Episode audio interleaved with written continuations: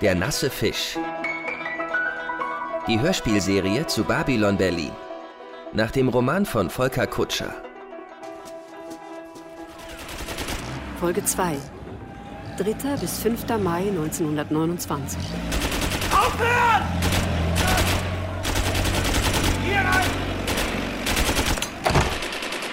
Ich darf dann mal zusammenfassen. Kommt ein Kommissar aus Köln nach Berlin. Rath heißt der Mann. Ganz schön allein. Erster Einsatz, Pornoring-Aushebung. Einer büxt aus, Rath hinterher und direkt vor die Waffe des Flüchtigen. Wenn der gute Kollege Wolter ihn nicht gerettet hätte, wäre unsere Geschichte jetzt schon aus. Runter! Über den Boden! Zur Treppe! Und wir würden nie erfahren, wer die Leiche war, die mitsamt Fahrzeug aus dem Landwehrkanal geangelt wurde. Aber werden wir das? Jedenfalls hätten wir verpasst, wie Polizeipräsident Zörgiebel die Kommunisten schon mal vorsorglich unter Beschuss nimmt. Für den Fall, dass die Roten so viele Waffen haben, wie man sich in gewissen Kreisen erzählt. Du zuerst drauf, Kamerad!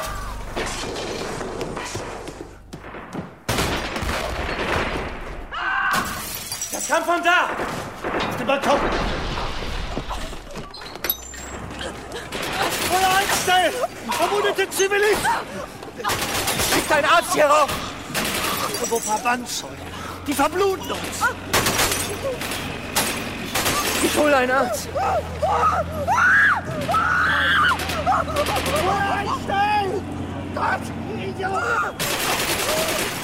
Und damit genug mit dem Lärm. Für die beiden Damen kommt eh jede Hilfe zu spät. Was müssen die sich auch einen Polizeieinsatz vom Balkon anschauen? Dafür kriegen sie jetzt eine Freifahrt ins Krankenhaus.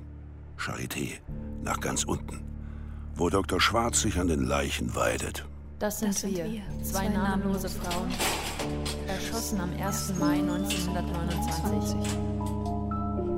Wenn der Tag stirbt in der großen Stadt, kommt aus manchen Kehlen noch ein letzter Fluch.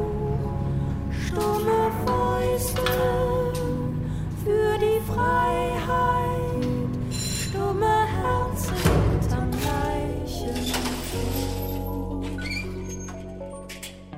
Entschuldigen Sie die Verspätung, Herr Böhm. Wir kriegen gerade eine Lieferung nach der anderen. In der Stadt geht's rund. Kollegen unter den Opfern? Ja, keine Sorge. Alles Rote bislang. Diese Sachen laufen immer aus dem Ruder.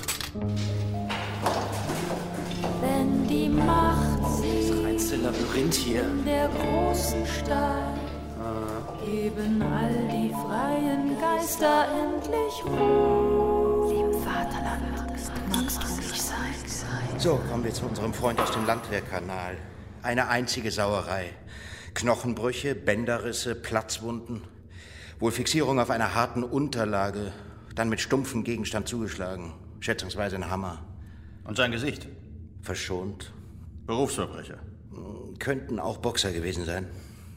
Oder Polizisten. Also interne Ermittlungen und Fahndung nach Max Schmeling? Und Sadisten. Die haben sich einen Spaß gemacht, den Mann so zuzurichten. Noch mehr Maileichen? Kommissar Rath, Inspektion E, ich hatte angerufen. Es passt gerade nicht. Ich habe eine Besprechung mit Oberkommissar Böhm. Inspektion E. Was treibt Sie ins Leichenschauhaus? Sind die Leichen da aus dem Milieu oder haben Sie die selbst produziert? Ich habe Sie was gefragt, Mann. Sind Sie taub? Hausdurchsuchungen im Unruhegebiet Neukölln war zufällig vor Ort, als es die beiden Frauen erwischte. Geht doch. Jetzt verziehen Sie sich mit der Fuhre. Mord geht vor. Dieser Mann hier. Das Gesicht? Ja, ja, als ob er lächelt. Nein, das meine ich nicht. Ich. Kenne den Mann, das will Rat sagen. Und dann entscheidet er sich dagegen. Einfach so. Ist er gefoltert worden? Glauben Sie nur, weil der Mann nackt ist, ist das Ihr Fall? Ich schlage vor, Herr Rath, Sie bringen die beiden Leichen schon mal nach nebenan und wir fahren mit der Obduktion fort. Wir brauchen ja keine Sitte. Hauen Sie endlich ab. Jawohl, Herr Oberkommissar. Also, er war schon tot, als er in den Landwehrkanal fiel? Ja, aber die Todesursache ist erstaunlich. Er ist nicht an seinen Verletzungen gestorben. Nein. An einer Überdosis Diacetylmorphin. Was? Heroin. Das Hustenmittel. Von dem man mittlerweile weiß, dass man nicht zu viel davon nehmen sollte. Dann hören sie nämlich auf zu atmen. Wer weiß denn sowas? Äh, jeder? Aber Oberkommissar Böhm wirkt etwas eingefahren, geradezu rückständig, möchte ich sagen, und versteht sich nicht immer auf den richtigen Ton. Da muss er sich nicht wundern, wenn Kommissar Rath ihm wichtige Informationen vorenthält. Boris heißt der Tote und hat verzweifelt einen Kardakow gesucht. Extrablatt! 200 Tote in Wedding und Neukölln! Extrablatt! Sir Giebel lässt in die Menge schießen! Extrablatt! Zivilisten unter den Opfern! Schöne Scheiße. Und Sie mittendrin. Bericht Rat. Jawohl, Herr Zörgiebel. Wir hatten uns in einem Hauseingang in der Hermannstraße versteckt und gerieten unter Feuer durch die Schutzpolizei. Das wissen wir nicht genau. Ich hatte eher den Eindruck, die Kommunisten haben auf uns geschossen. Aber es war doch nur unser Panzerwagen auf der Straße mit Maschinengewehr. Und der würde nicht auf uns schießen. Es müssen also die Kommunisten gewesen sein mit schwerem Gerät. Richtig, Wolter. Die Kommunisten haben auf uns geschossen. Wir haben uns verschanzt, sind in ein Haus eingedrungen, dann haben wir Schreie gehört. Aus einer Wohnung im ersten Stock. Wir kommen an den Tatort, finden zwei Frauen auf dem Balkon. Eine tot, eine schwer verletzt. Schusswunden. Ich wollte Hilfe holen und bin zur Arztpraxis im Haus gegenüber. Von Dr. Völker. Und da haben Sie sich nicht einmal kurz gefragt, welcher anständige Arzt wohl eine Praxis in Neukölln unterhält. Mann, Rat! Das kann doch nur ein Kommunist sein. Es ging um jede Sekunde, Herr Polizeipräsident. Ein Kommunist mit Sitz im Bezirksrat. Die Frau war noch im Leben. Und als sie kam? Leider nicht mehr. Leider, leider. Leider diktiert Völker jetzt der Journalie die Schlagzeilen. Zörgiebel lässt in die Menge schießen. Wir werden in unserem Bericht herausstellen, dass die Kommunisten zuerst und wahllos geschossen haben. Das sollen die Lügenbolde schreiben. Gut. Und morgen geben wir denen eine andere Geschichte, damit sie das vergessen. Der unbekannte Tote im Landwehrkanal. Ja, was wissen Sie davon? Ich habe seine Leiche gesehen, als ich mit den toten Frauen in die Charité gekommen bin. Ich will von den toten Frauen nichts mehr hören. Guten Tag, die Herren. Den Bericht so schnell wie möglich, Wolter. So schnell wie möglich verlässt an diesem Abend auch Kommissar Rath das Haus, als seine Vermieterin ihm wieder Tee mit Rum und Gekicher anbietet. Als Ausrede erzählt er ihr, dass er weiter auf der Spur ihres säumigen Mieters ist. Und das stimmt ja auch. Denn in den verbliebenen Habseligkeiten hat Rath ein Foto von ihm gefunden. Der Kommissar entwickelt ein reges Eigeninteresse. Ein Americano bitte. Guter Geschmack. Darauf ein gutes Foto. Haben Sie den hier schon mal gesehen? Nie. Schauen Sie bitte genau. Hab ich. Nie gesehen. Er ist Russe, heißt Kardakov. Fragen Sie doch einfach die Russen. Wo denn? An jedem Tisch, auf dem eine Wodkaflasche steht. So einfach? So einfach. Danke. Der Amerikaner ist übrigens sehr gut. Das liegt am Wermut. So einfach? So einfach.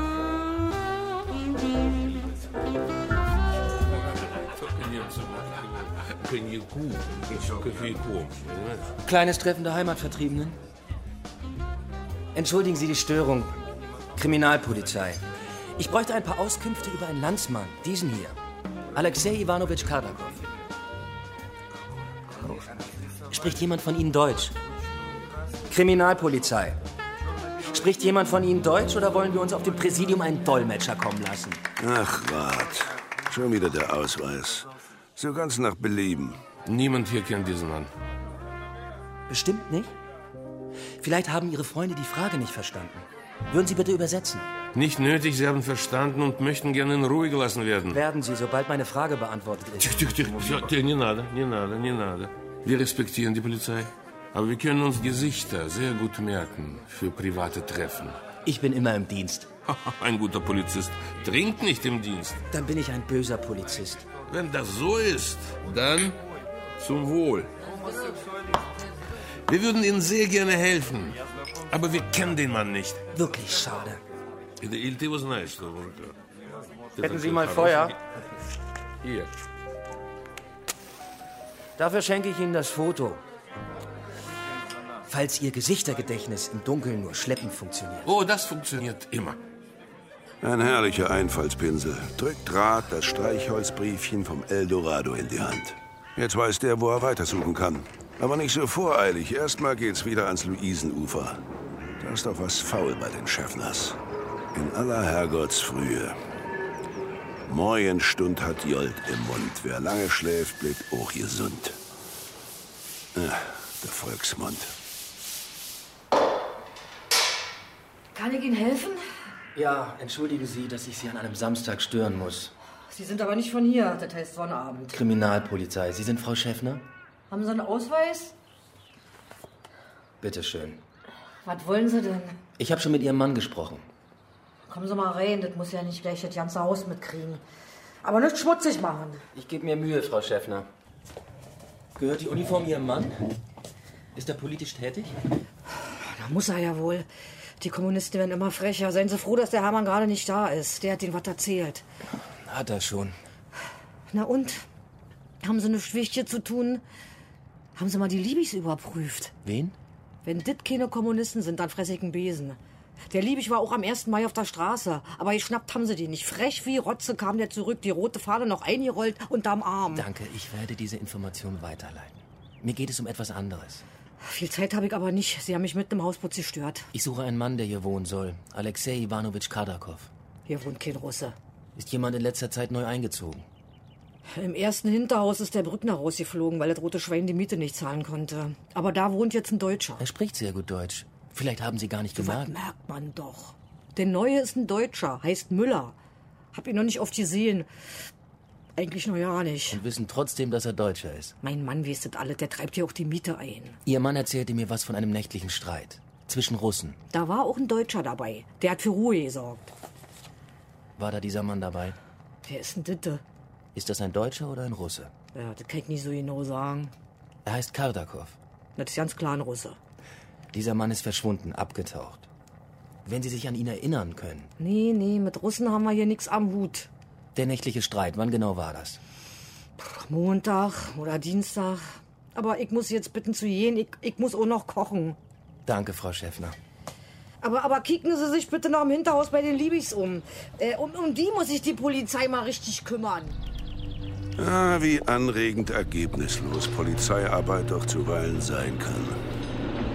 Darüber lassen wir Kommissar Rath jetzt mal nachdenken, während er vom Luisenufer zur Möckernbrücke spaziert. Von einem Kreuzberg ins andere.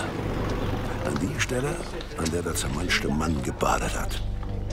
Wo Rath inkognito rumermittelt. Hochgeschlagener Kragen, graues Wetter. Oberstolz, 5 6er Packungen bitte.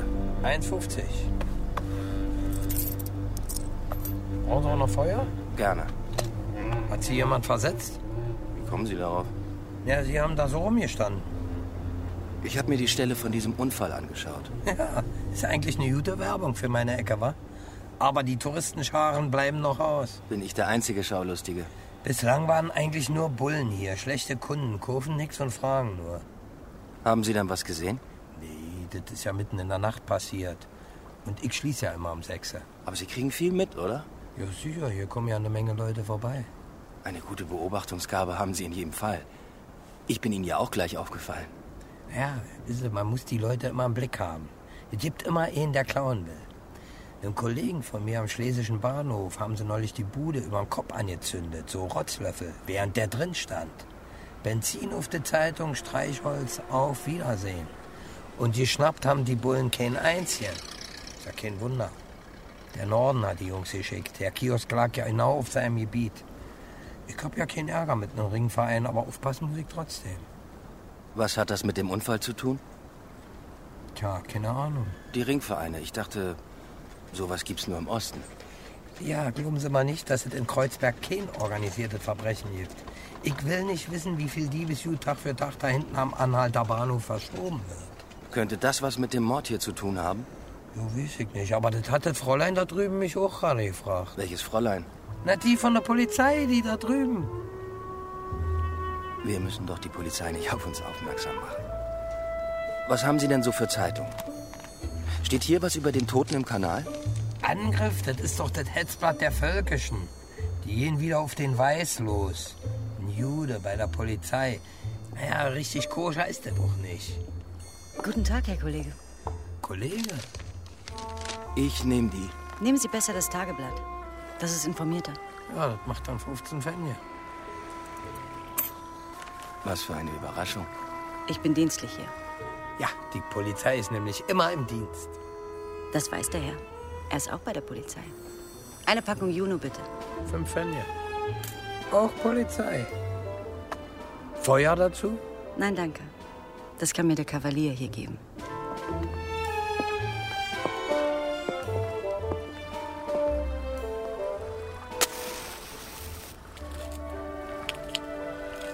Stenotypistinnen machen also auch Überstunden? Wenn sie für Mordermittlungen eingesetzt werden, dann ja. Der Tote im Kanal? Ja, auch der. Sie arbeiten wie eine Kriminalbeamtin. Nur manchmal. Aber bezahlt werde ich wie eine Stenotypistin. Und das immer. Und was sagen die Leute, die Sie befragen dazu? Die kriegen das gar nicht mit. Ich bin immer mit einem Beamten unterwegs, der seinen Ausweis zeigt. Heute durfte ich mit unserem Kriminalassistenten Gref um die Häuser ziehen. Ich verstehe. Und was führt Sie in diese Gegend? Wohnen Sie etwa hier? Dann müsste ich auch Sie befragen. Nein, leider nicht. Was also machen Sie dann hier?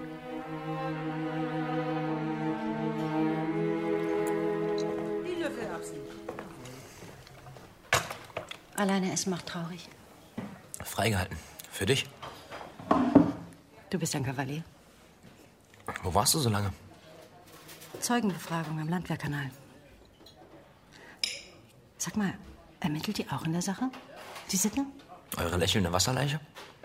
Nein, warum? Der Kölner war am Kanal. Gerion. Und? Hat rumgedruckst. Hat erzählt, er sei da verabredet gewesen. Und versetzt. Kann dem schönsten Mann passieren. Liest den Angriff. Ja, man muss wissen, was der Feind macht. Ja, wahrscheinlich. Sah aus, als würde er da recherchieren. Warum? Ich frag dich. Na, der wohnt nicht weit weg. Wollte hat ihm eine Wohnung gesorgt bei der Binke. Ihr Mann war Kriegskamerad. Mit wem war Onkel Wolter eigentlich nicht im Krieg? Nix gegen Wolter. Oder? Die politische macht eine Untersuchung bei uns. Stimmt es? Kann das was mit Wolter zu tun haben? Keine Ahnung, wieso er? Biegt er sich nicht manchmal die Tatsachen zurecht? Wie er sie braucht? Ja, apropos, was, was nimmt ihr eigentlich gerade im Strafrecht durch? Lenkt nicht ab. Von der politischen spreche ich in der Kantine nicht. Verstehe ich. Wir hatten neulich eine interessante Vorlesung über die Geschichte der Ringvereine. Über die gibt es ja schon Vorlesungen? Weißt du, warum die Ringvereine heißen? Weil die Mitglieder am Anfang einen Siegelring trugen. Sie wollten zeigen, dass sie jetzt ehrbare Bürger waren. Vereine mit Satzungen und Statuten. Na, das nenne ich mal ein fein organisiertes Verbrechertum. Und dann, als sie festgestellt haben, dass die anderen ehrbaren Bürger sie nicht akzeptierten, haben sie sich wieder auf ihre Fachkenntnisse besonnen. Ist gerade viel los bei denen. Angeblich gibt es jetzt einen neuen Laden, in dem das Koks in Zuckerdosen auf den Tisch kommt. Machen die jetzt einen Drogen? Naja, die Alten nicht, von wegen Verbrecherehre. Aber es gibt da jetzt wohl einen, der führt hier amerikanische Verhältnisse ein. Gibt sogar Morde in Auftrag. Spree Athen ist tot und Spree Chicago wächst heran. Was leben wir in interessanten Zeiten? Zwei so aufgeweckte junge Menschen. Die werden ihren Weg machen. Aber ob die alt werden? Ein Americano. Oh, Juday Schmack. Darauf ein gutes Foto. Hast du den hier schon mal gesehen? Hm. Schicker Junge. Genau wie du. Heute solo. Wo ist denn Onkel Bruno? Wir sind nicht verheiratet. Nie die Hoffnung aufheben. Gloria, Schatz. ja? Ich komme mal gleich zur Sache. Na, endlich. Du glaubst ja gar nicht, wie die Leute manchmal rumdrucksen. Die sind verwirrt durch deine schönen Lippen. Très charmant. Ich suche einen Russen namens Kardakov. Und da dachte ich mir, geh mal ins Eldorado und frag die charmante Gloria, ob sie... Mir nicht mal Nachhilfestunde für Provinzbullen geben kann. Kann ich. Kostet dreimal klingeln. Und wo muss ich klingeln? Wann? Bevor ihr uns die grüne Minna zu Besuch schickt, anrufen, dreimal klingeln, auflegen. Solche Geschäfte mache ich nicht. Dreimal klingeln, ist nichts Schlimmes bei. Dafür erzähle ich dir was von Dr. M. Mabuse oder was? Dr. Mabuse heißt in Wirklichkeit Dr. Johann Marlow. Doktortitel gekauft. So wie er die Bullen kauft. Es klingelt schon einmal. Mhm. Und Dr. Marlow hat Sehnsucht nach deinem schönen Freund hier auf dem Foto. Die Männer von der Berolina waren schon hier. Der Ringverein vom Roten Hugo? Der Ringverein von Dr. Marlow. Der Rote Hugo ist raus. Es klingelt zweimal. Wie finde ich Marlow? Er findet dich. Einmal klingeln fehlt noch. Plaza am Küstriner Platz soll ein tolles Programm haben. Und Tischtelefone. Ich sollte mehr telefonieren.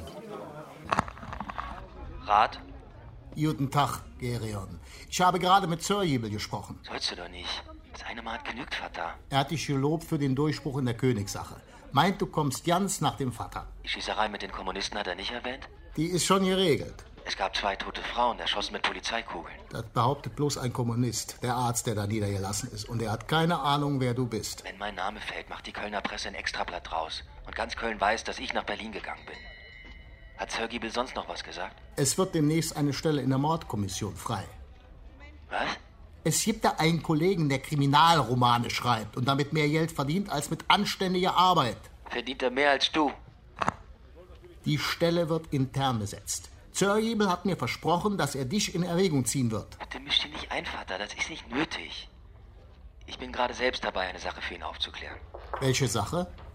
Gideon, komm schnell, die Weltrevolution ist ausgebrochen. Kann ich jetzt nicht erzählen. Ich muss gleich zum Dienst. Entschuldige. War das ein Mann bei dir im Zimmer? Ein Nachbar.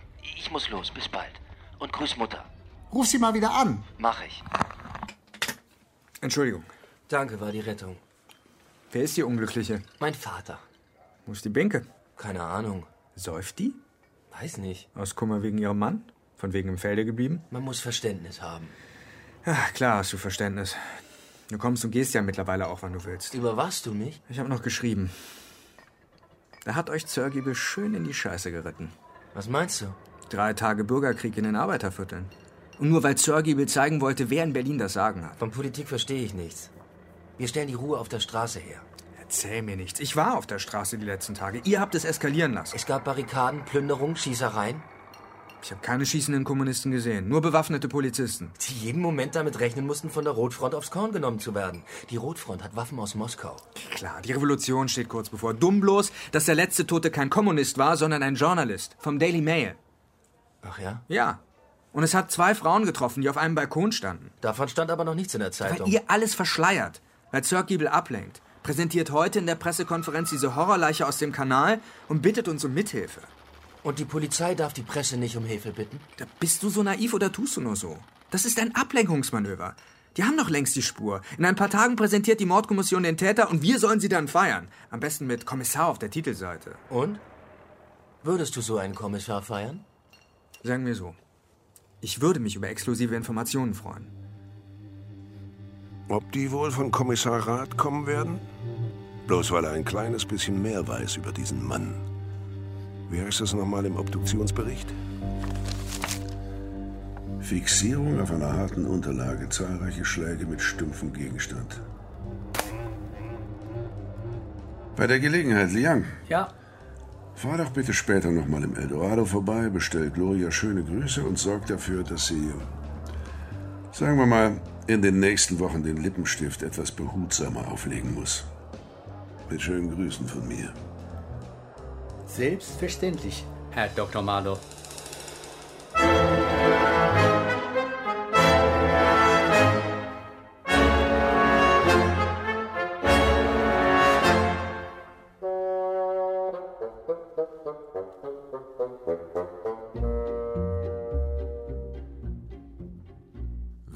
Tag stirbt in der großen Stadt, wird das fahle Dämmerlicht zum Leichentuch.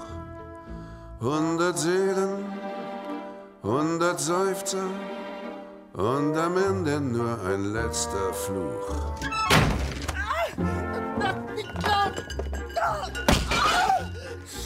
Wenn es Nacht wird in der großen Stadt, bläst der kalte Wind so manche Kerze aus. La, la, la. Mm.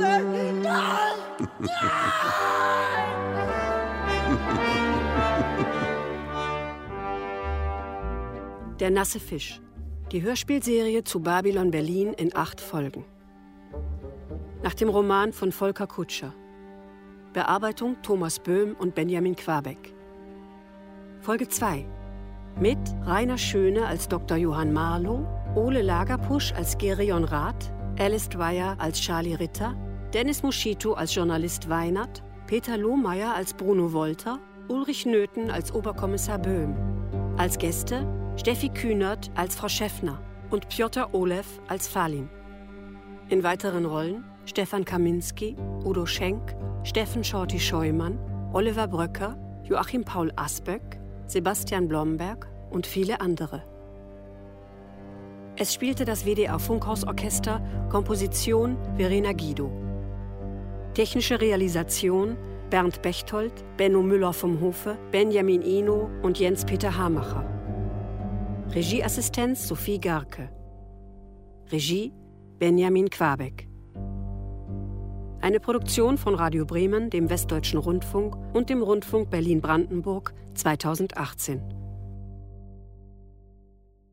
Dramaturgie Holger Rink und Lina Kokali.